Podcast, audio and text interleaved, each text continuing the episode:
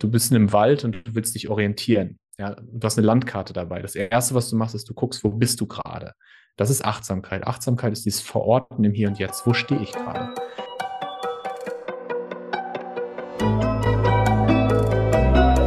Forever Young, der Gesundheitspodcast vom Lanzerhof.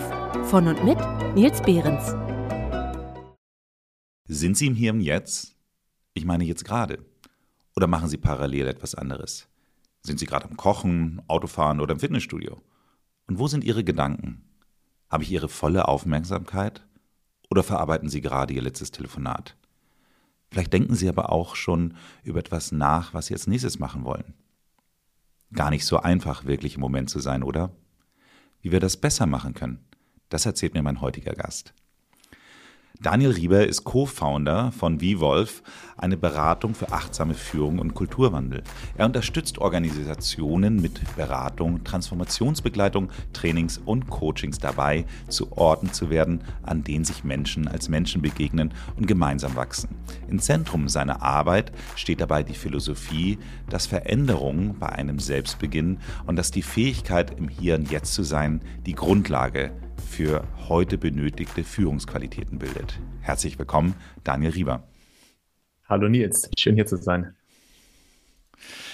Lieber Daniel, wir haben uns kennengelernt äh, bei einem Vortrag oder bei mhm. mehreren. Vorträgen, wo wir beide äh, lustigerweise als Speaker äh, über Disrupting Minds gebucht waren. Also herzliche Grüße an Sandra von Auf. Und äh, da fand ich eigentlich das, was mir als erstes so hängen geblieben ist, ähm, war äh, eigentlich dein Hintergrund? Also wie du eigentlich zu diesem Achtsamkeitsthema gekommen bist und mhm. äh, was das mit einem Überfall in deiner Wohnung zu tun hat. Und vielleicht äh, magst du vielleicht mal kurz kurz zwei, drei Sätze dazu sagen, damit die HörerInnen auch so ein bisschen abgeholt werden, mit wem ich hier eigentlich rede. Ja, sehr gern. Äh, ich erinnere mich auch gerade noch richtig schön an den Moment, als wir uns kennengelernt haben am Tegernsee. Das ist ja immer schön, wenn man so eine Begegnung auch mit einem Ort verbindet. Ähm, ich habe eine sehr ausführliche Antwort und eine kurze. Die sehr ausführliche, die verarbeite ich ja gerade in meinem Buch. Da habe ich 180 Seiten Zeit, um die Geschichte zu erzählen, meine Suche nach dem Hier und Jetzt. Die äh, etwas kürzere Version ist, dass ich, ähm, ja, nachdem ich sehr karriereorientiert war, mit Anfang 30 einen äh, stressbedingten Hörsturz hatte. Das ist das, was du auch angesprochen hast. Ich bin nach Hause gekommen und bin äh, von einem Moment auf den anderen umgekippt, so als hätte mir jemand mit einem Baseballschläger auf den Kopf geschlagen. Und äh, es war schon ziemlich äh, ja, einschlägiges Erlebnis für mich äh, und war erst etwas, wo ich viele Jahre gebraucht habe, um das zu verarbeiten und um herauszufinden, was ist da eigentlich passiert. Und mittlerweile bin ich aber tatsächlich sehr dankbar für diesen Moment, weil das war der Moment, in dem ich angefangen habe, mich mit mir selbst zu beschäftigen, mich mit meiner Gesundheit, mit der Verbindung zu meinem Körper. Und äh, auf der Reise habe ich dann auch Achtsamkeit für mich entdeckt erst als jemand, der selbst teilnimmt, ähm, an Seminaren teilnimmt, auf Retreats geht, viel dazu liest und dann später auch als jemand, der als Coach ähm, gerade auch für Führungskräfte selber Achtsamkeit in die Welt bringen darf oder andere auf ihrem Weg unterstützen darf. Und jetzt heute, du hast es ja schon schön beschrieben in dem Intro, ähm, mit einem eigenen Unternehmen ähm, und als Speaker und Buchautor und Podcaster. Ja, wunderbar. Und da komme ich auch direkt dann äh, zu meiner nächsten Frage, die dann ja äh, auch sich um unser Thema dann auch äh, dreht. Was verstehst du unter achtsamer Selbstführung? Ich finde dieses ganze Thema Achtsamkeit, ich glaube, wenn ich jetzt irgendwie meine Tochter, die ist 21, fragen würde, bin ich mir nicht gar nicht so sicher, ob sie mir eine richtige Antwort geben würde. Ich würde mal sagen, Menschen, die um die 40 sind, ähm, könnten schon vielleicht eher diesen Begriff halbwegs gut definieren, aber ich würde auch be bewusst sagen, halbwegs. Wenn ich jetzt aber noch sage, achtsame Selbstführung, also achtsame Selbstführung, dann glaube ich, kriege ich 20 Antworten von 20 verschiedenen Leuten. Ja, ja, ich kann dir auch wieder eine sehr ausführliche oder eine kurze Antwort geben. Ähm, Erstmal finde ich, Achtsamkeit ist so ein großes Wort. Ne? Das wird ja für alles benutzt mittlerweile. Du kriegst den äh, achtsamen Tee, das achtsame Frühstück im Hotel und äh, die achtsame Massage. Und äh, wenn man sich. Kaugummis gibt es bestimmt auch. Ich glaube, ich, ich, ich wette, es gibt achtsame Kaugummis. Ich bin, bin mit Sicherheit. Ja, mit jedem Biss, äh, mit jedem Kau im Hier und Jetzt wäre dann wahrscheinlich der Slogan. ja. Also, um mal die beiden Worte erst allein zu definieren und dann nochmal in Zusammenhang zu bringen. Also, Achtsamkeit ist für mich die Fähigkeit, präsent im Hier und Jetzt zu sein. Das heißt, mit meinem Gedanken wirklich bei dem, was ich gerade tue, nicht in der Vergangenheit und nicht in der Zukunft. Und Achtsamkeit ist für mich auch eine Haltung, so eine Haltung von Offenheit und Neugier für das, was tatsächlich ist. und auch eine liebevolle Haltung mir selbst und anderen gegenüber. Und wenn das Achtsamkeit ist, dann ist Selbstführung aus meiner Perspektive ja die Fähigkeit, sich selbst zu führen. Und das bedeutet, dass man weiß, wo möchte man eigentlich hin? Also was ist meine Vision? Was ist mein Ziel? Was sind meine Werte? Ähm, wo stehe ich gerade? Was für Ressourcen habe ich? Was ist in meinem Rucksack alles dabei? Und dann, was ist der nächste Schritt, den ich gehe und mich selbst Schritt für Schritt zu führen? Das heißt, zusammengefasst ist achtsame Selbstführung auf der einen Seite so das Bewusstsein dafür, wie geht es mir gerade, was passiert gerade, was ist im Hier und Jetzt und dann aber auch die Tools, die Fertigkeiten, äh, mich selbst zu regulieren, wie man so schön sagt, äh, mich selbst ähm, dahin zu bringen, wo ich gerne sein möchte. Und ich nutze die beiden Wörter gerne zusammen, auch um aus dieser Achtsamkeits-Wellness-Schublade rauszukommen. Nicht, dass äh, Achtsamkeit nicht auch Wellness sein kann, aber um wirklich auch diesen Aspekt der Selbstführung und der Persönlichkeitsentwicklung und der Zielerreichung mit reinzunehmen, die mir persönlich sehr wichtig ist sehr spannend. Ähm, ich finde es ganz lustig, diese, also zwei Sachen dazu. Einmal das Thema ja. Tools, da möchte ich aber gleich drauf zukommen. Und das zweite, was du sagst, die Zielsetzung. Ich habe von dir ein, ein Wort gelernt, was ich ähm, fantastisch finde, nämlich die Inten Intentionslosigkeit. Ich kann es nicht mal aussprechen, aber ich habe es gelernt. Äh, die Intentionslosigkeit. ja. Und das hast du so beschrieben mit, äh, ich sitze, um zu sitzen. So, also keine andere Intention. Du hast jetzt aber eben halt gerade trotzdem von einer Zielsetzung gesprochen. Lass uns doch einmal kurz über die, diesen fantastischen Begriff der Intentionslosigkeit sprechen und dann, wie das dann mit der Zielsetzung dann eigentlich einhergeht.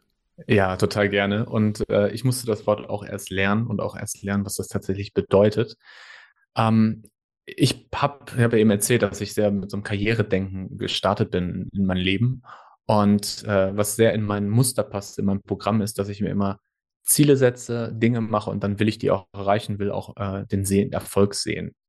Und genauso mit diesem Perfektionismus, mit diesem Achiever-Mindset, wie man so schön im Englischen sagt, bin ich dann auch in die Achtsamkeit gestiegen. Das heißt, ich habe Achtsamkeit praktiziert, um Ziele zu erreichen. Das heißt, wenn ich meditiert habe, vielleicht kurz als Definition, meditieren bedeutet für mich äh, sitzen und beobachten. Ne? Also wirklich äh, seinen Atem beobachten, seine Gedanken beobachten, seinen Körper beobachten, um das mal aus der Spiritualität einmal rauszunehmen, sondern wirklich so in das, äh, in das westliche Denken auch zu übertragen. Und ähm, ich habe dann mich hingesetzt zu meditieren mit dem Wunsch, ich möchte gerne heute No Mind erreichen, also keine Gedanken haben. Oder ich möchte gerne mich gut und glücklich fühlen. Oder ich möchte gerne äh, mehr über mich selbst herausfinden. Das heißt, ich habe dieses Mindset, was ich aus der Berufswelt kenne, auch auf die Achtsamkeit übertragen.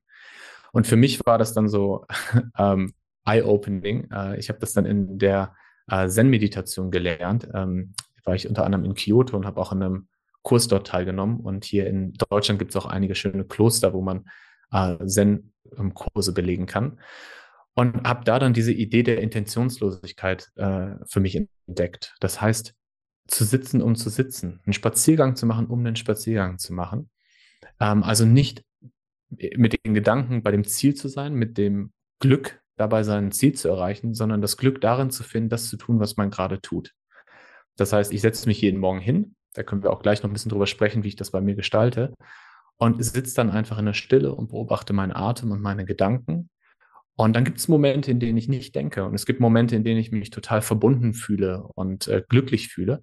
Aber dann lasse ich das auch wieder los und dann geht es auch wieder weiter. Also ich, ich hafte nicht an an äh, einer bestimmten Intention und am Erreichen von etwas. Und das ist für mich, glaube ich, so der größte, ähm, ja, der größte Change gewesen in meinem in meinem inneren Programm. Du merkst von meiner Sprache, Change-Programme, dass ich sehr aus der Businesswelt komme und sehr viel mit Tech-Unternehmen arbeite und auch sehr viel auf Englisch. Das ist so ein bisschen mein Background. Hintergrund. Dein Background, wie du schon sagst.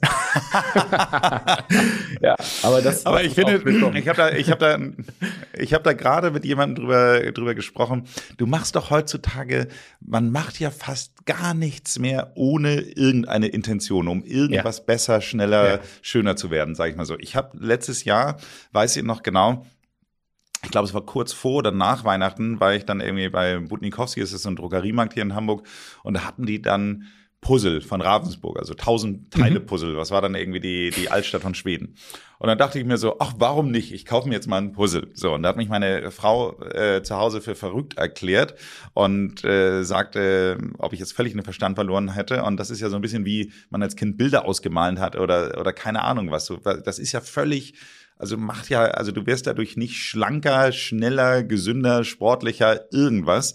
So, und die hat mir richtig mein Puzzle dann madig gemacht, muss ich auch wirklich sagen. So, und äh, es ist nach wie vor unaufgebaut. Ähm, aber genau diese, diese Intentionslosigkeit hat mich, hat mir eigentlich bei diesem Gedanken gut gefallen. Ich werde es jetzt auch, wir haben ja, ähm, ich weiß nicht genau, wann wir diese Folge ausgestrahlt haben werden, aber ähm, irgendwie sind wir jetzt ja gerade auch in der Winterzeit. Ich hoffe diesen Winter, dass ich dann doch nochmal dazu komme, dieses Puzzle aufzubauen. Aber trotz allem, ich, ich will da einfach sagen. Ja, darf ich darauf mal eingehen? Bitte, bitte. Es ist ein richtig schönes ja. Beispiel. Erstmal kann ich da total äh, mit connecten, weil ich natürlich während der Corona-Zeit mir auch einige Puzzle angeschafft habe. da, da hat sich Ravensburger ja sehr gefreut ähm, zumindest über den einen Aspekt der, der Pandemie. Ähm, was, was, wenn wir in dem Bild des Puzzles bleiben, ne? wenn man ein Puzzle nur macht, um es fertig zu bekommen, ja, dann ist man die ganze Zeit gestresst, weil man die Teile nicht findet und sucht und sucht und irgendwie dauert es doch länger, als man denkt und dann ist man fertig. Und dann hat man so für eine Sekunde, vielleicht fünf Sekunden so einen Glücksmoment, zeigt das vielleicht noch jemand oder macht ein Foto und teilt das auf Instagram. Aber dann sitzt man da und weiß nicht, was mache ich denn jetzt? Und dann überlegt man sich das nächste Puzzle, was man macht. Und ist es nicht viel schöner, während man das Puzzle macht, schon mit jedem Puzzleteil äh, ja, das zu genießen, im Hier und Jetzt zu sein, den, die, den Akt selber als Ziel zu sehen ähm, ich glaube, dann ist man auch nicht so frustriert, wenn man dann nach dem kurzen Glücksmoment so eine Leere spürt, die wahrscheinlich jeder und jede von uns kennen, nachdem wir uns ein Auto gekauft haben und es einmal gefahren haben und dann ist es äh, das nächste Ziel, was wir uns setzen im Leben.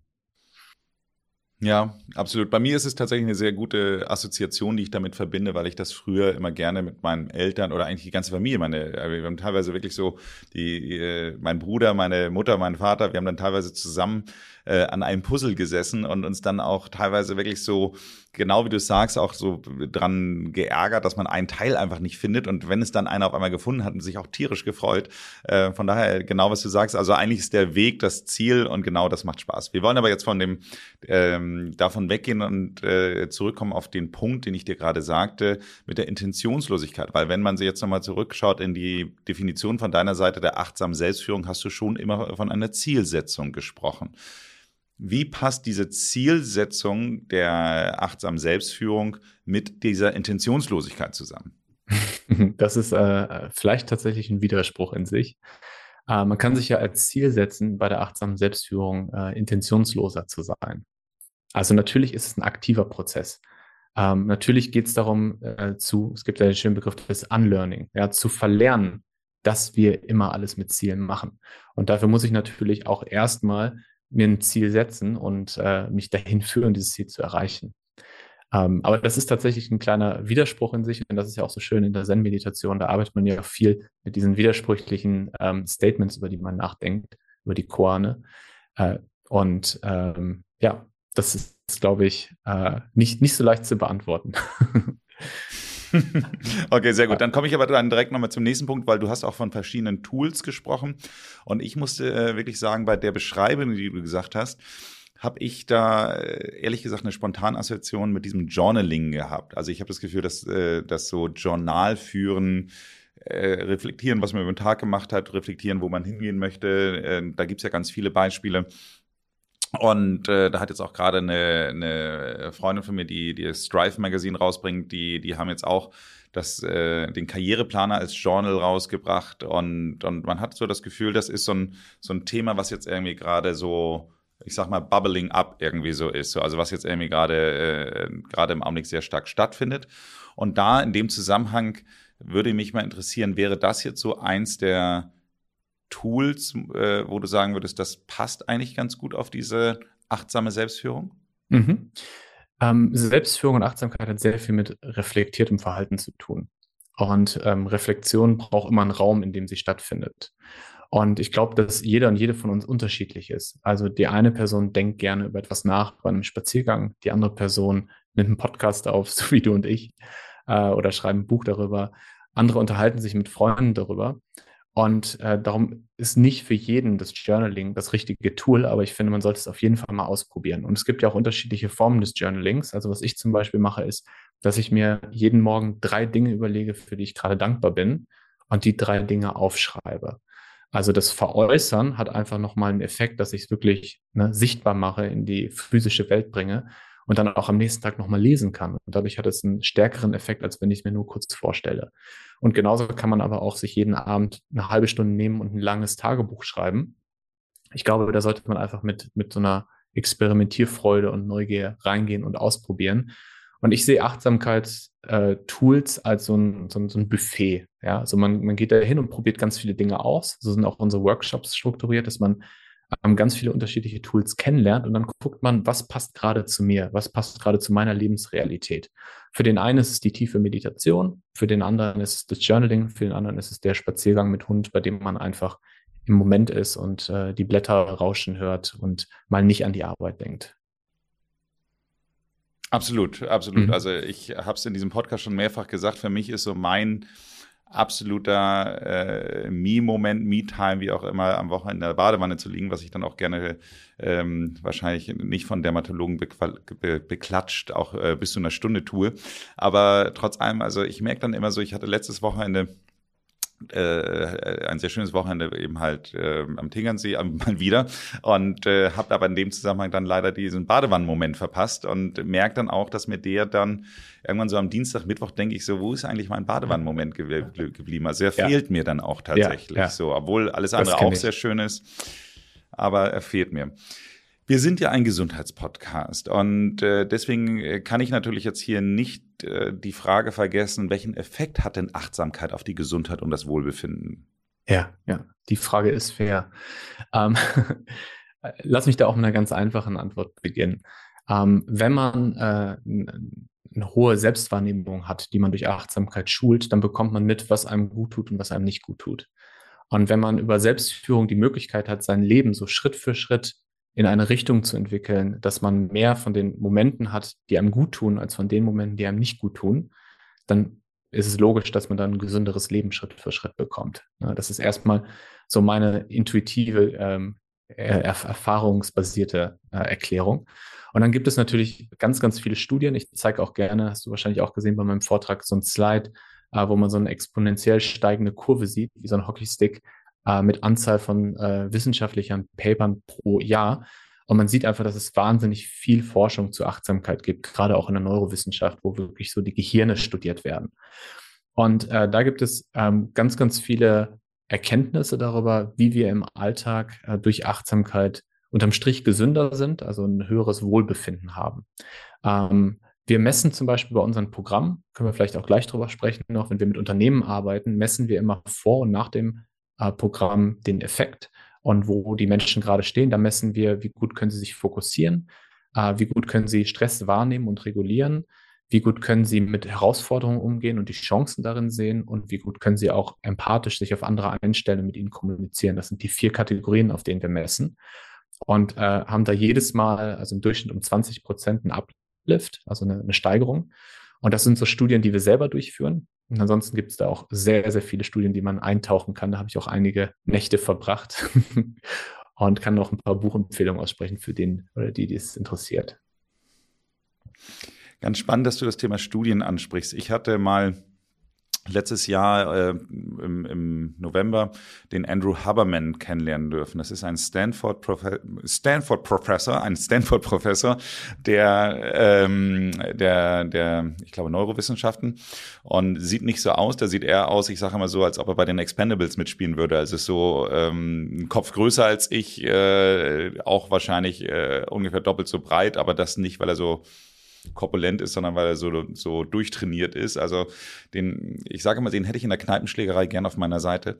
Und ähm, der äh, hat aber eine Studie dazu gemacht, was sozusagen, wie lange es dauert, bevor man diesen, diesen Effekt, den man durch Meditation, durch Atemtechnik, Atemübungen so ähm, erreichen möchte. Und er sagt, dass schon gute 80 Prozent sind nach fünfeinhalb Minuten erreicht. Es ist egal, ob du äh, fünfeinhalb Minuten eine bestimmte Atemtechnik machst. Er hat da eben halt auch dieses sogenannte Box Breathing, äh, dann diese Tomo Breathing, was, was Wim Hof äh, propagiert. Dann hat er Meditation genommen, dann hat er seine Seufzeratmung genommen, aber er sagte, eigentlich ist der Sweet Spot schon nach fünfeinhalb Minuten erreicht. Das fand ich wahnsinnig kurz, ehrlich gesagt. Ich fand ja schon alleine, wenn man jemand, äh, jemand diese App äh, Get Some Headspace oder Headspace oder wie sie heißt, äh, hat, da sind ja die kürzeste Meditationen, die da sind, sind dann, glaube ich, zehn Minuten. Auch die dachte ich schon immer, was soll das bringen, zehn Minuten? Aber äh, Stanford sagt, nein, fünfeinhalb Minuten reichen. da komme ich jetzt eben halt zu dem Punkt, äh, wie macht das denn eigentlich der Daniel? Also wie, hm. wie ist dein persönlicher Zeitaufwand und wie stehst du zu fünfeinhalb Minuten? Ja, erstmal mag ich Zahlen total gerne. Das hat wahrscheinlich auch aus meinem Hintergrund zu tun, dass ich aus der ähm, Marktforschung, aus dem Data-Bereich, aus äh, dem Marketing komme. Ähm, es gibt die App Seven Mind, die ich auch sehr empfehlen kann, äh, die aus Berlin kommt. Und da ist auch die Idee, dass man sieben Minuten am Tag meditiert. Und es gibt ganz viele unterschiedliche Aussagen dazu. Und was alle gemein haben, ist, dass es wichtiger ist, täglich eine Übung zu machen, als besonders lange. Also es bringt mehr, wenn ich jeden Tag fünf Minuten praktiziere, als wenn ich einmal die Woche eine halbe Stunde praktiziere. Na, also diese Konsistenz ist sehr wichtig. Und ähm, wenn man fragt, oder wenn, wenn die Frage ist, wann hat man wirklich einen Effekt, ähm, ich merke natürlich einen Effekt bei kleinen Übungen schon, ähm, auch wenn wir über die Integration von Achtsamkeit in den Alltag sprechen. Ne, da gibt es ja auch unterschiedliche Herangehensweisen. Also schon bei kleinen Übungen kann man einen starken Effekt merken. Ähm, wenn man aber jetzt wirklich neurowissenschaftlich rangeht und gucken möchte, ab wann verändert sich das Gehirn, na, da gibt es Studien, die zeigen, dass sich das Gehirn verändert, ähm, Neuroplastizität. Und da konnten in Studien wirklich nur nachgewiesen werden mit Mönchen, die acht Stunden am Tag meditiert haben. Na, da gab es dann wirklich nachweisbare Effekte. Ansonsten kannst du noch nicht im Gehirn sehen, dass sich etwas verändert hat bei fünf Minuten am Tag. Also um das mal zu differenzieren. Ähm, bei mir persönlich ist es so, dass ich äh, für mich über die letzten Jahre herausgefunden habe, ich brauche jeden Morgen meine ähm, Routine. Das ist, wenn alles gut läuft, eine Stunde. Ähm, wenn ich nicht so viel Zeit habe, sind es 20 Minuten. Und Teil dieser Routine ist auch so ein Moment der Stille, den ich eben beschrieben habe. Also so ein Moment, in dem ich wirklich intentionslos einfach sitze, einfach sitze, äh, atme und beobachte. Und das Schöne ist, dass ich dann im Laufe des Tages an dieses Gefühl, was ich morgens habe, andocken kann. Das heißt, wenn dann alles drunter und drüber geht im, im Alltag, und das kennen wir wahrscheinlich alle, dann kann ich mir einen Moment nehmen, einmal durchatmen und ich kann mich erinnern an dieses Gefühl. Ich habe es noch verkörpert. Ich spüre es noch im Körper der inneren Ruhe und kann das dann wieder aktivieren. Also für mich ist es so eine Mischung aus äh, dedizierter Übung, also sich wirklich Zeit nehmen für Achtsamkeitspraxis und dann integrierter Übung, ganz viele kleine Micro-Practices über den Alltag verteilt. Ja, spannend, spannend. Ich habe das ähm, nicht ganz so wie du, aber ich habe das ähnlich bei mir ist es so, dass ich äh, ab einer gewissen Uhrzeit dann immer mein Telefon wirklich auf Flugmodus stelle und äh, hm. liebe dieses ähm, ja, Ich ja. bin weg äh, Moment und äh, war früher immer so, habe mich natürlich von meinem Handy wecken lassen und bin dann direkt ähm, Wecker aus, äh, Flugmodus aus und das mache ich mittlerweile auch nicht mehr. Ich habe genau wie du sagst, also ich dusche dann morgens immer, immer eiskalt und danach äh, liebe ich auch dieses, äh, dieses, diesen Moment, dieses, dieses wirkliche Wachsein dann so. Und dann habe ich meine halbe Bio-Zitrone, die ich mir dann in mein heißes Wasser mache oder mein nicht kochendes, aber sehr warmes Wasser. Und dann äh, gibt es immer noch einen Schuss Algenöl mit rein und dann sitze ich da so für mich und, und trinke dieses Wasser und meistens ist es dann so, dass ich dann irgendwie äh, ein bisschen Atemübung mache und dann aber irgendwie für mich so im Tag angekommen bin und dann merke, dass so jetzt die Bereitschaft dafür da ist, sich wieder der Realität der Welt zu, äh, zu, zu stellen. Und dann sitze ich da quasi noch so in meinem Sessel und, und schaue in den Himmel und, und habe dann aber diesen Moment, wo ich sage, okay, jetzt, jetzt, jetzt, jetzt geht's sozusagen. Jetzt äh, lasse ich, äh, lass ich die Welt rein. Und ähm, finde das wahnsinnig schön. Und wenn ich, äh, ich muss leider, oder was heißt ich muss, ich bin immer so jemand, der gerne immer seine Flugzeiten außerhalb der Arbeitszeiten oder der Bürozeiten setzt, weil letztendlich merke ich immer, wenn ich sie in den Bürozeiten habe, muss ich dann irgendwie so viel aufholen, was sich dann irgendwie immer wieder total recht. Deswegen nehme ich immer sehr gerne diese 7 Uhr Flieger oder, oder äh, noch früher. Und äh, dann muss ich zugeben, dann nehme ich mir nicht diese Zeit äh, vor der Reise, dann noch dieses Ritual und alles irgendwie zu machen, weil ehrlich gesagt, da sind jede zehn Minuten, die man länger schlafen kann, auch kostbar. Ja, danke, und, danke dass du das so äh, teilst, wenn ich da kurz was sagen darf, weil es, das finde ich auch wirklich wichtig. Ähm, das häufigste, was ich höre äh, an Skepsis oder Kritik an, an dem, dem Achtsamkeitsansatz ist, dafür habe ich keine Zeit. Ja, jetzt können wir uns darüber unterhalten, wie sieht dein Leben aus, dass du keine Zeit hast, um zehn Minuten ähm, dir Stille zu nehmen. Aber das müssen wir gar nicht, weil darum geht es gar nicht. Sondern es geht darum, dass jeder und jede ähm, einen eigenen Weg finden kann, um achtsamer zu sein, um mehr im Hier und Jetzt zu sein. Und ich fand das schön, wie du es gerade beschrieben hast. Also zum Beispiel, wenn man sich einen Kaffee morgens macht und die zwei Minuten oder so, die man wartet, bis der Milch aufgeschäumt ist und der Kaffee durchgelaufen ist, nicht schon aufs Handy gucken, sondern einfach mal äh, in sich reinspielen, wie geht's mir gerade? Oder mit dem Kaffee dann erstmal am Fenster stehen, nach draußen gucken. Natur sehen ist ja auch was, was sehr positiv auf unseren Körper wirkt. Ähm, oder die Zeit im Flugzeug, ja, nicht sofort damit zu beginnen, dass ich meinen Laptop raushole und anfange zu tippen, sondern dass ich erstmal spüre, ah, krass, jetzt bin ich im Flugzeug, wo fliege ich eigentlich gerade hin?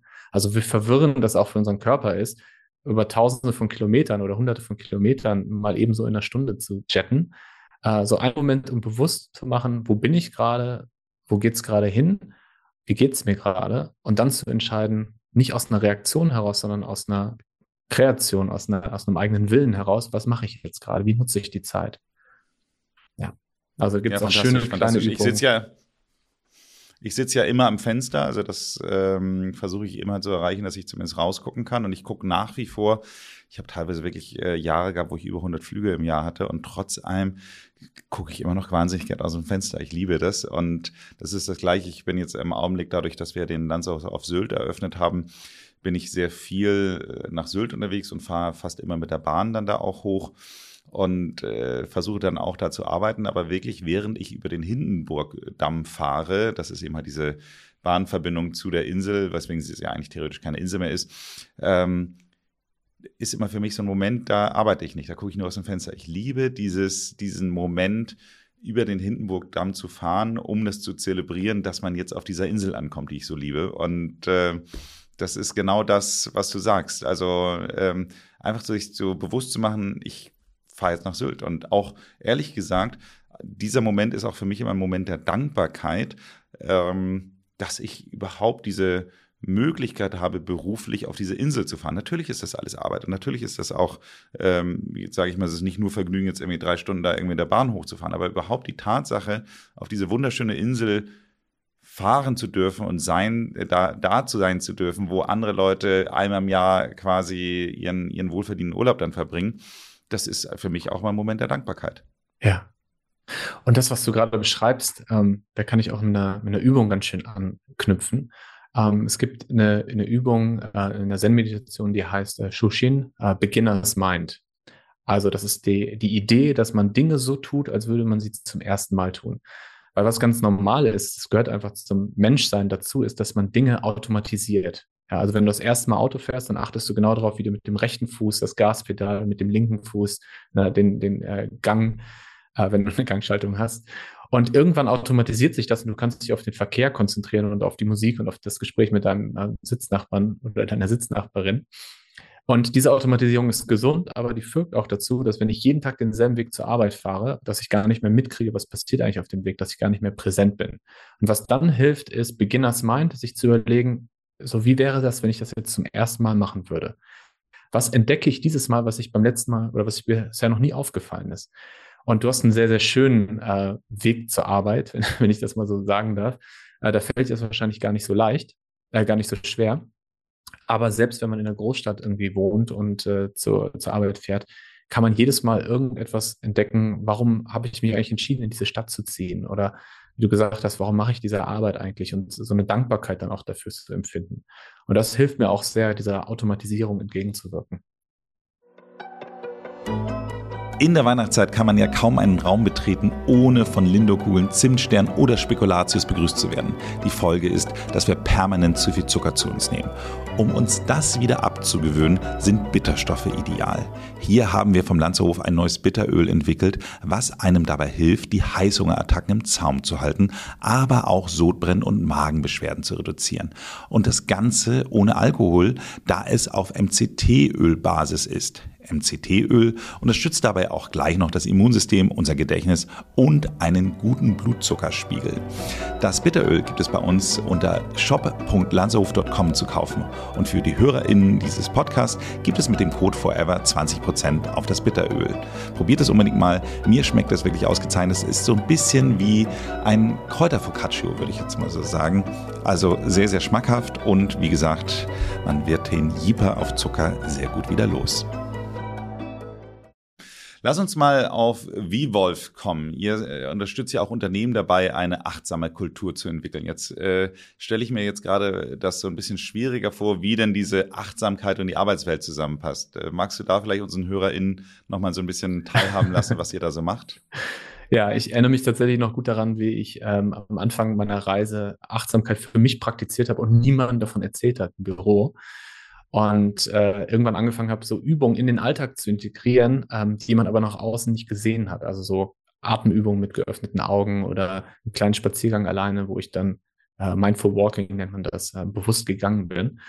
Und irgendwann habe ich mich gefragt, warum trenne ich das eigentlich so? Also warum äh, gibt Achtsamkeit in meinem Privatleben, aber im beruflichen Leben nicht?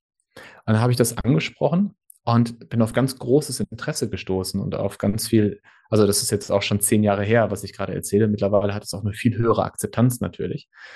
Ähm, und dann habe ich mich damit beschäftigt, in welchen Formen Achtsamkeit bereits in der Berufswelt vorkommt. Und äh, dann gibt es so bekannte Beispiele wie ein Steve Jobs zum Beispiel, der sehr viel meditiert hat. Und habe ich aber festgestellt, dass es tatsächlich im Silicon Valley so ist, dass ganz viele C-Level, aber auch ganz viele Startups in ihrer Kultur Achtsamkeit als selbstverständlich sehen. Habe dann auch damals gelernt oder festgestellt, dass bei Google am Campus äh, ein eigenes Programm entwickelt wurde, das Search Inside Yourself, äh, am Achtsamkeitsprogramm. Und das war für mich dann so ein Eye-Opener. Da war für mich klar, ich möchte gerne diese beiden Welten, die aus meiner Sicht zusammengehören, zusammenbringen. Und es gibt äh, ganz viele wichtige Erkenntnisse und Erfahrungen, die wir in den letzten fünf Jahren mit WeVolve hatten. Wir arbeiten mit Unternehmen, auf der einen Seite so Start-up-Unternehmen aus Berlin, Tech-Unternehmen wie Zalando oder eBay und aber auch klassische Unternehmen wie zum Beispiel Mercedes. Und wir haben ganz, ganz viele Learnings gehabt, was Achtsamkeit im Unternehmen bedeutet. Und wenn wir die Zeit haben, kann ich gerne zwei, drei davon teilen. Fang doch mal mit einem an, mal sehen, wie lange du dafür brauchst. Kannst ja mal gucken, wie groß der Mehrwert ist. Äh, also erstmal würde ich unterscheiden zwischen so der individuellen Praxis und der Praxis als Team in, innerhalb der Kultur. Individuelle Praxis wirklich jedem, jeder Mitarbeiterin die Möglichkeit geben, äh, durch ein Coaching oder durch ein Training, durch Seminare äh, zu lernen, was heißt Achtsamkeit, wie kann ich das integrieren und das wirklich auf so einer individuellen Ebene erfahrbar machen. Und dann ist die Frage, wie können wir gemeinsam als Team achtsam miteinander umgehen? Und da gibt es ganz viele tolle Rituale, die man entwickeln kann. Ähm, und was wir zum Beispiel gelernt haben, ist, dass man es nicht immer Achtsamkeit nennen muss. Also von der Idee her ist es Achtsamkeit, aber es gibt andere Namen dafür. Zum Beispiel kann man sagen, wir machen ein Teamritual zu Beginn eines jeden Meetings. Also wir machen zum Beispiel einen kleinen Check-in und machen eine Runde, wie geht es uns gerade? Ja, oder wir nehmen uns einen Moment der Stille. Oder wir machen irgendein äh, Zoom-Spiel, wenn wir uns virtuell im Meeting treffen. Ähm, das ist so eine Möglichkeit, das als Ritual zu machen. Dann kann man es auch Fokusübungen nennen. Also wir machen Fokustraining am Anfang von jedem Meeting. Ähm, und da gibt es so ganz viel spielerische Arten, wie man, wie man damit umgehen kann. Und äh, ein anderes großes Learning, was wir hatten, ist, dass wenn du wirklich das ganze Unternehmen erreichen möchtest, dann solltest du es auch in keinem Fall Achtsamkeit nennen, weil es gibt immer Leute, die skeptisch sind und es gibt immer Leute, die Achtsamkeit in eine Schublade packen, nämlich in die Schublade, ich mache hier ein bisschen Health, äh, Wellbeing, äh, ähm, Burnout Prevention, aber ansonsten brauche ich das Thema nicht. Und um das da rauszuholen, weil es halt so Effekte hat auf alle Bereiche in der Unternehmenskultur und der Führungskultur, sprechen wir mittlerweile äh, nicht mehr im ersten Schritt von Achtsamkeit, sondern wir sprechen von äh, einer menschorientierten Unternehmen. Das ist ja in der Intro eben so schön gesagt. Also wir wollen Orte schaffen, an denen sich Menschen als Menschen begegnen, an denen sie gemeinsam wachsen. Ja, wir sprechen bei unserem äh, Führungsprogramm von Evolving Leadership. Das ist ein Mindfulness-based Programm, aber es geht um Evolving Leadership. Also wie können wir in einer sich verändernden Welt als Führungskräfte mitgestalten, statt nur reaktiv zu sein. Und das sind so, so Kniffe, so, so Learnings, die uns sehr geholfen haben, dabei mehr Menschen zu erreichen. Und das ist wirklich Grundlage, wenn man mit einem ganzen Team oder Unternehmen zusammenarbeiten möchte. Das mal so als kleinen Evolving Einblick. Leadership. Ja, finde ich super. finde ich super. Ähm, ich, ich muss zugeben, wenn jetzt irgendwie äh, vorab so ein Check-in, wie geht's uns denn eigentlich, da wäre ich wahrscheinlich auch der Erste, der dann ungeduldig werden würde. Ähm, obwohl ich nur für dem Thema grundsätzlich sehr offen bin. Aber ich verstehe genau, was du meinst. Und das ist, ähm, für mich ist eigentlich so der so interessant. Also mein, mein Chef, der Christian Harisch, der CEO, ist nun wirklich jemand, der eigentlich immer Volldampf ist. Volldampf ähm, in jeglicher Hinsicht. Trotz allem, wenn der mich anruft, fragt er mir, fragt er mich immer als erstes, wie geht's dir? Finde ich ganz interessant, ehrlich gesagt, dass der eigentlich jemand ist, der so ungeduldig wie, geduldig wie nur irgendwas ist. Trotz allem fragt er immer, wo geht's, wie geht's dir, wo bist du? So, und ja. ähm, das finde ich, finde ich eigentlich ganz spannend. Also Lass mich da, da nochmal drauf eingehen, weil ich glaube, das ist wirklich ja. wichtig und da gibt es auch viele Missverständnisse, was Achtsamkeit eben nicht ist. Ähm, wir haben gerade eine Studie durchgeführt, ähm, wo wir mit äh, 14 Teams ähm, so einen Check-in am Anfang des Meetings eingeführt haben. Und wir haben gemessen, äh, einmal die menschliche Verbindung im Team, dann die Zufriedenheit und die Effizienz von dem ähm, Meeting. Und auf allen Parametern haben die Teams, die am Anfang einen kurzen Moment genommen haben, um einzuchecken, also um kurz zu erzählen, wie kommen wir gerade an, wie geht es uns gerade, haben auf all diesen Ebenen höhere Werte gehabt als die anderen Teams oder als vorher. Und äh, der, der Hintergrund ist der, dass man muss diese Zeit als Investition in das Miteinander sehen. Also wenn wir eine Stunde haben für ein Team-Meeting, Management-Team, fünf Personen, und wir nehmen fünf Minuten dafür, um kurz zu gucken, wie kommen wir gerade an, haben wir erstmal investiert in den Flow der, der restlichen 55 Minuten und wir haben Kontextklärung gemacht. Das heißt, wenn du gerade erzählt hast, ey, ich habe heute Nacht fast gar nicht geschlafen und ich habe total Lust auf dieses Meeting, aber ich bin gerade richtig müde, und dann erzähle ich später was und ich sehe, dass hier die Augen zufallen, dann denke ich mir nicht, ah, dieser Behrens ist schon wieder hier, der interessiert sich überhaupt gar nicht für das, was ich mache, sondern ich kenne den Kontext. Ja, und das ist halt so wichtig. Also die menschliche Verbindung, die Kontextklärung, das Ritual, um gemeinsam anzukommen, um auch mit seinen Gedanken nicht im letzten Meeting zu sein oder in der E-Mail, die man nachher noch schreiben muss. Und äh, wenn man das nicht als Achtsamkeitsübung sieht, sondern als Investition in das Miteinander, dann ist es was, was auch im gesamten Unternehmen auf Akzeptanz stoßen kann. Ja, also die Dorit von der Osten, das ist unsere ähm, äh, ja, Hoteldirektorin, General Manager hier für den Landshof auf Sylt und die macht das tatsächlich. Die macht morgens immer ihr äh, Team-Meeting und, und äh, die hat auch so eine Art Check-in-Prozedere und da bin ich dann auch einmal dabei gewesen und wurde dann auch gleich mit, mit reingenommen. Und ich, ich fand das ganz interessant, dann überhaupt einfach mal so diese Frage gestellt zu bekommen und sowas, so, so einen reflektierenden Moment zu haben. Und äh, ehrlich gesagt ist das Spannende daran ja, dass es, du sagst, es bringt Verständnis, aber ehrlich gesagt, für mich war der Mehrwert des, dieses Momentes eigentlich neben den anderen kennenzulernen, besser kennenzulernen, aber auch für mich selbst diesen, diesen Moment der Reflexion zu haben, den ich aber auch bereit bin zu teilen. Das muss man ja auch immer nochmal sagen. Also es ist ja noch was anderes, ob du dich reflektierst, aber wenn du dich auch reflektierst in einer Art und Weise, dass es nicht auf der einen Seite völlig oberflächlich und belanglos ist, aber auf der anderen Seite so noch eine Intimität nicht überschreitet, dass du sie auch noch in einer, einer Business-Kontext teilen magst. Also ich finde, das ist durchaus etwas, was äh, schon auch eine interessante Erfahrung ist. Genau, und da würde ich gerne unterscheiden zwischen persönlich und privat. Ne? Also wir sind alle Menschen, wir kommen in ein Meeting und sind immer noch Menschen in dem Meeting, auch wenn wir eine Rolle haben. Und Persönliches zu teilen, also wie geht's mir zum Beispiel gerade, wie habe ich heute Nacht geschlafen, kann total hilfreich sein. Privates muss man nicht teilen. Das kann man teilen, wenn man möchte, aber Privates kann auch Privates bleiben. Ne, weil das ist ja auch so eine Sorge, die viele haben. Äh, ich möchte gar nicht äh, erzählen, wie meine Beziehung zu meiner Frau gerade ist. Musst du auch gar nicht. Ne? Aber du bist trotzdem Mensch und kannst als Mensch erscheinen und auch ähm, erzählen, wie es dir als Mensch gerade geht. Die Beziehung zu meiner Frau ist super, darfst du gerne fragen. Aber ich frage dich dann auch mal was Persönliches haben. oder Privates. Ja. was Persönliches oder was Privates. Ähm, hat dir eigentlich in deiner Achtsamkeitspraxis ähm, etwas besonders in diesen Pandemiejahren auch geholfen? Ja, ja. Also erstmal glaube ich, dass wir alle, äh, das kenne ich aus meiner eigenen Erfahrung, aber auch aus Gesprächen, auch aus äh, Coachings, dass wir alle es für uns alle herausfordernd war. Für die einen mehr, für die anderen weniger, aber es war alles etwas, was wir nicht kannten und was wir zum ersten Mal gemacht haben. Und äh, ich habe diese zwei Perspektiven. Einmal die Perspektive als Mensch, als Privatperson, so wie ging es mir mit der Zeit und dann aber auch als Gründer, ja, als äh, jemand, der gerade ein Unternehmen gegründet hat und innerhalb der ersten Woche äh, wurden uns alle Vorträge und alle Coachings und alle Workshops abgesagt, weil äh, Homeoffice galt und äh, so wie es heute ist, Zoom noch nicht so ein, so ein Standard war. Ne? Und in der Zeit hat mir persönlich, aber auch uns als Team Achtsamkeit sehr geholfen. Also so diesen Raum zu haben zur Reflexion, ähm, dieser Raum zu haben, um äh, zu gucken, wie geht es mir eigentlich wirklich, auch mitfühlend mit sich selbst zu sein. Und mitfühlen heißt nicht Mitleid. Das heißt nicht, oh du Armer, ist alles doof, ja, sondern das heißt, sich selbst etwas Gutes wünschen. Ja, mit sich selbst so umzugehen, wie man es mit einer, äh, mit seiner Partnerin oder seinen Kindern macht. Ja, wenn es denen nicht gut geht, dann ist man ja auch für sie da und hört ihnen zu und nimmt sie in den Arm. Und das, diese Art der Praxis hat mir sehr geholfen. Und ähm, als Unternehmen, als Team hat es uns auch geholfen, so einen Raum zu schaffen, zu, zu teilen, wie geht es euch eigentlich gerade mit der Situation? Wie geht es euch damit, dass ihr den ganzen Tag im Homeoffice sitzt und das, obwohl ihr euch für einen Job entschieden habt, wo ihr mit Menschen arbeiten wolltet?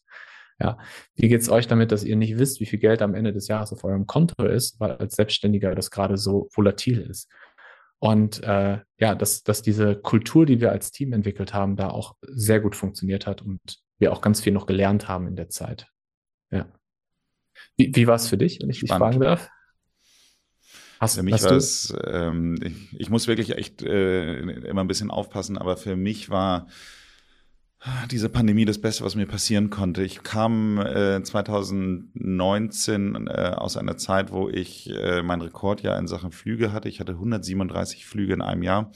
Und ähm, diese, diese Pause-Taste, die hat mir unglaublich gut getan und hat wirklich mir einen solchen Mehrwert gegeben, insbesondere was das Thema persönliche Beziehungen betrifft. Ich habe ähm, einfach wieder gelernt, wie schön es ist, wenn man seine Freunde regelmäßig sehen kann und regelmäßigen Austausch hat, weil das war eben halt in der Zeit, kann man sich ja vorstellen, wenn ich dann gefühlt jeden zweiten, dritten Tag irgendwie äh, auf Reisen war, war natürlich da auch keine Möglichkeit, dann diese Menschen dann regelmäßig zu sehen. Und ähm, wenn man dann auf einmal dann so in einem Modus ist, wo man sich dann ein, manchmal zweimal die Woche dann sieht, dann ist es nicht mehr so, dass du sagst, das Gespräch beginnt mit, wie geht's dir denn eigentlich, sondern du sagst eben halt, hey, wie ist die Präsentation vorgestern gelaufen? So und äh, diesen Mehrwert, den, den habe ich wirklich erst dann wieder für mich neu entdeckt und möchte ihn auch ehrlich gesagt in meinem Leben nicht mehr missen. Also ich möchte einfach diese Frequenz, meine Freunde zu sehen, ähm, den, den, den, der, der darf mir nicht nochmal verloren gehen. Also das ist eigentlich so der, der entscheidendste Punkt. Und du erinnerst dich ja äh, quasi in meiner Präsentation, wo ich dir auch sagte, wie wichtig äh, quasi für ein langes, glückliches Leben äh, die sozialen Kontakte sind. Insofern ist das, ist das äh, für mich äh, wirklich eines der höchsten Güter, die ich jetzt versuche auch zu verteidigen. Ja, ist das nicht spannend? Das war so eines der größten sozialen Experimente, die man sich vorstellen kann. Ne? Also das Leben ist einfach hat so eine Normalität über Jahrzehnte und auf einmal bleiben alle zu Hause. So, ne, das ist einfach so spannend. Und was ich beobachte, ist, dass einige von 0 auf 100 wieder komplett zurück sind in ihre alte Muster, auch wenn sie gesehen haben, hey, das tut mir ganz gut, nicht so viel zu reisen. Und ich kenne aber auch viele, die es geschafft haben, einige von diesen Sachen mitzunehmen. So in diese, also wir sind ja immer noch in der Corona-Zeit, aber es hat sich ja schon trotzdem was verändert. Es gibt ja wieder ein bisschen Normalität. Und das finde ich interessant zu sehen, wie es so diese zwei Richtungen gibt. Also dieses total so wie vorher, auch wenn es mir nicht gut getan hat. Und dieses, was kann ich mitnehmen aus den beiden Welten. Ja.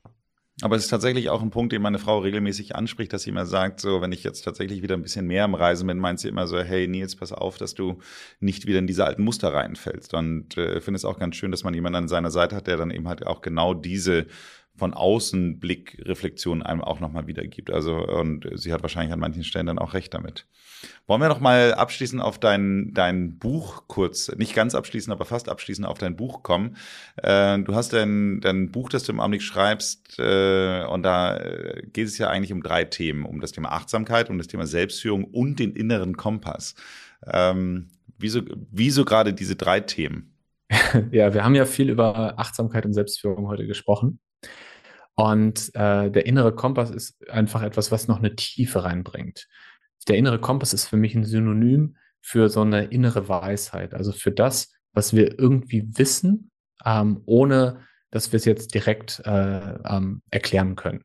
Das ist zum Beispiel die emotionale Intelligenz, die wir haben, das ist die äh, Intuition, die wir haben, das ist die die körperliche Intelligenz. Und ähm, mir geht es in dem Kapitel gar nicht darum zu sagen, das ist der innere Kompass, so nutzt man ihn, sondern das ist so ein bisschen, äh, das gesamte Buch ist so die Reise nach dem Hier und Jetzt, auf dem ich die äh, LeserInnen begleite. Und das ist dann das Kapitel, wo ich selber noch auf der Reise bin und quasi zeige, wo ich gerade stehe und was ich da schon alles äh, für Erfahrungen sammeln durfte. Und wenn man sich das äh, vorstellt, ich habe das ja eben einleitend auch schon so ein bisschen dargestellt, wie so eine, ähm, ähm, wie so eine Reise, äh, auf, du bist in einem Wald und du willst dich orientieren. Ja, du hast eine Landkarte dabei. Das erste, was du machst, ist, du guckst, wo bist du gerade. Das ist Achtsamkeit. Achtsamkeit ist dieses Verorten im Hier und Jetzt. Wo stehe ich gerade? Und dann überlege ich mir, wo möchte ich eigentlich hin? Was muss ich einpacken dafür? Welche Wegpunkte gibt es auf dem Weg? Das ist Selbstführung. Also wie kann ich mich zu dem Ziel führen? Und auf dem Weg dahin gucke ich dann immer mal wieder auf den Kompass, ob der Weg sich noch richtig anfühlt.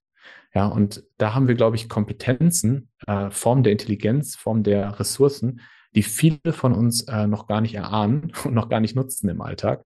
Und das ist so eine, so eine Perspektive, die ich gegen Ende des Buches nochmal aufmachen wollte. Und die für mich da auch nochmal eine, eine Qualität reinbringen, die ein Buch nur über achtsame Selbstführung vielleicht nicht gehabt hätte.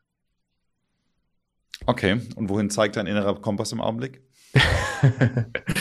ähm, ich näher mich den letzten Seiten des Buches und ich merke eine totale Begeisterung dafür, jetzt ähm, darüber ja, zu planen, eine kleine Lesetour zu machen, äh, Podcasts wie diesen hier zu führen, also wirklich darüber auch zu sprechen und das in die Welt zu tragen. Da merke ich gerade eine ganz große Begeisterung, so ein Sog, der mich da so richtig hinzieht. Und ähm, ja, ansonsten ist für mich gerade äh, ein großes Thema, äh, habe ich auch gerade schon angesprochen, Emotionen. Also noch mehr über meine eigenen Emotionen, die Bedürfnisse dahinter, ähm, die Geschichten dahinter, die von der frühesten Kindheit an aufgebaut sind, da noch mehr zu erforschen.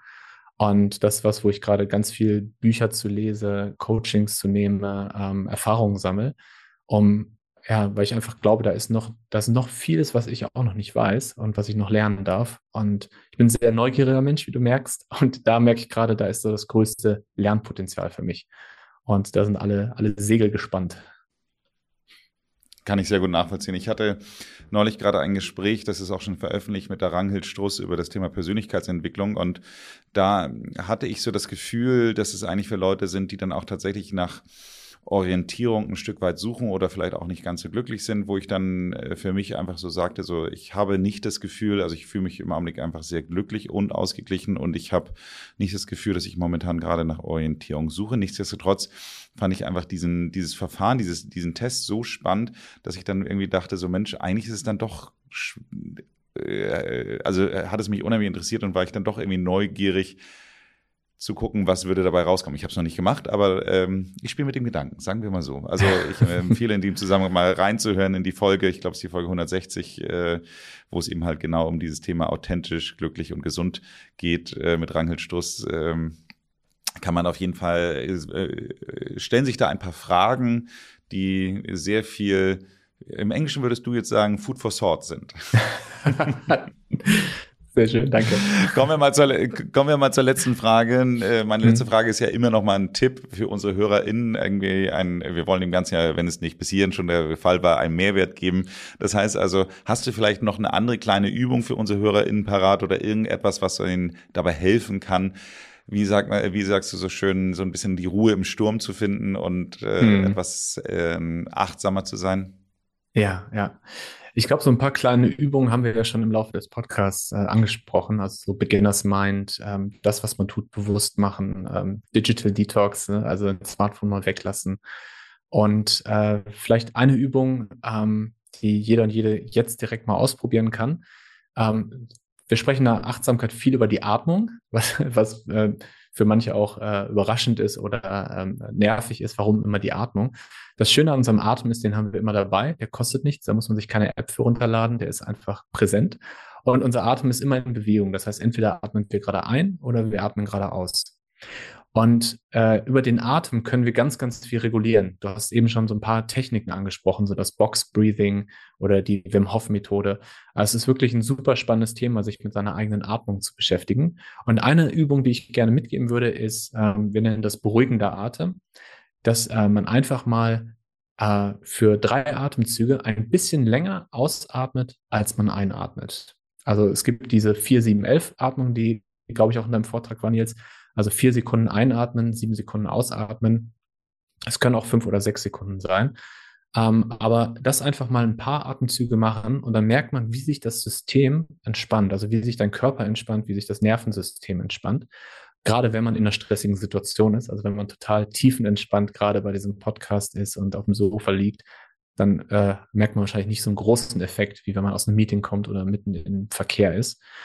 Und äh, vielleicht noch so zur Erklärung, ähm, evolutionär bedingt macht das ja total Sinn, weil wenn wir äh, in einer Stresssituation sind, dann brauchen wir ganz viel äh, Oxygen, ganz viel Luft und wir atmen ganz schnell ein und aus und dann weiß unser System, okay, wir müssen gerade rennen, äh, Fight-or-Flight-Modus.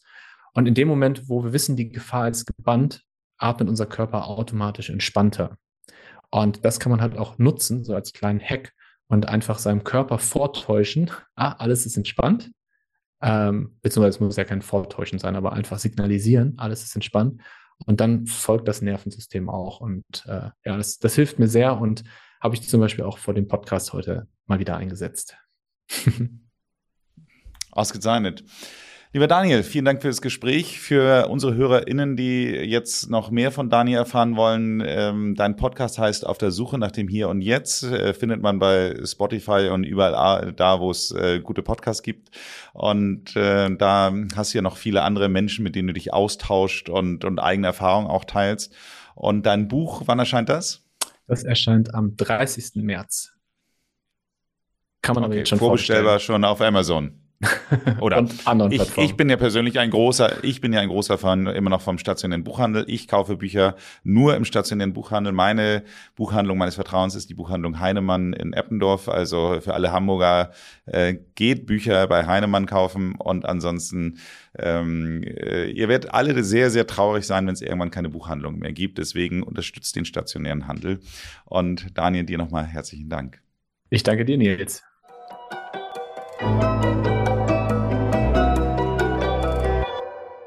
Sag mal, wie achtsam fühlt es sich denn an, so ein Buch zu schreiben?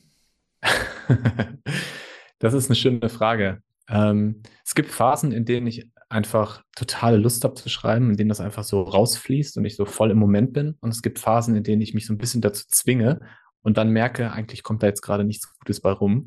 und das merke ich beim Buchschreiben. Äh, ich sollte am besten nicht schreiben, wenn ich gerade nicht die Lust darauf habe. Und es ist ja auch nicht mein, mein, mein Hauptberuf, Buch zu schreiben, sondern etwas, was ich wirklich äh, mache, weil ich Lust drauf habe. Und eine spannende Situation, in der ich gerade bin, ich habe das ja kurz erzählt, als wir uns getroffen haben, ich habe ähm, zwei Tennisarme seit drei Monaten und äh, kurz vor der Abgabe bekommen. Und äh, vielleicht auch, weil ich so viel getippt habe, aber vielleicht auch wegen den falschen Bewegungen im Fitnessstudio.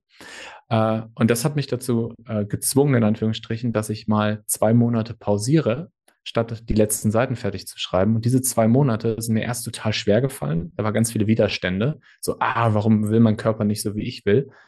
Und dann habe ich mich gefragt, was könnte Gutes daran sein? Ja, und ich glaube, dass die Qualität des Buchs da gerade nochmal ganz ordentlich äh, zugewonnen hat, dadurch, dass ich nochmal so einen Moment des Innehaltens hatte, gezwungenermaßen.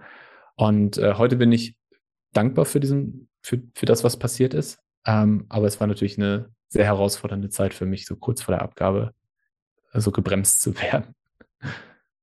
Wenn Ihnen diese Folge gefallen hat, dann hören Sie sich doch auch mal die Folge Nummer 115 an. Hier spreche ich mit Claudia Zeitler über das Thema Selbstmitgefühl. Das ist so ähnlich wie das, wovon Daniel gerade gesprochen hat. Abonnieren Sie diesen Podcast, damit Sie keine Folge verpassen. Ansonsten machen Sie es gut und bleiben Sie jung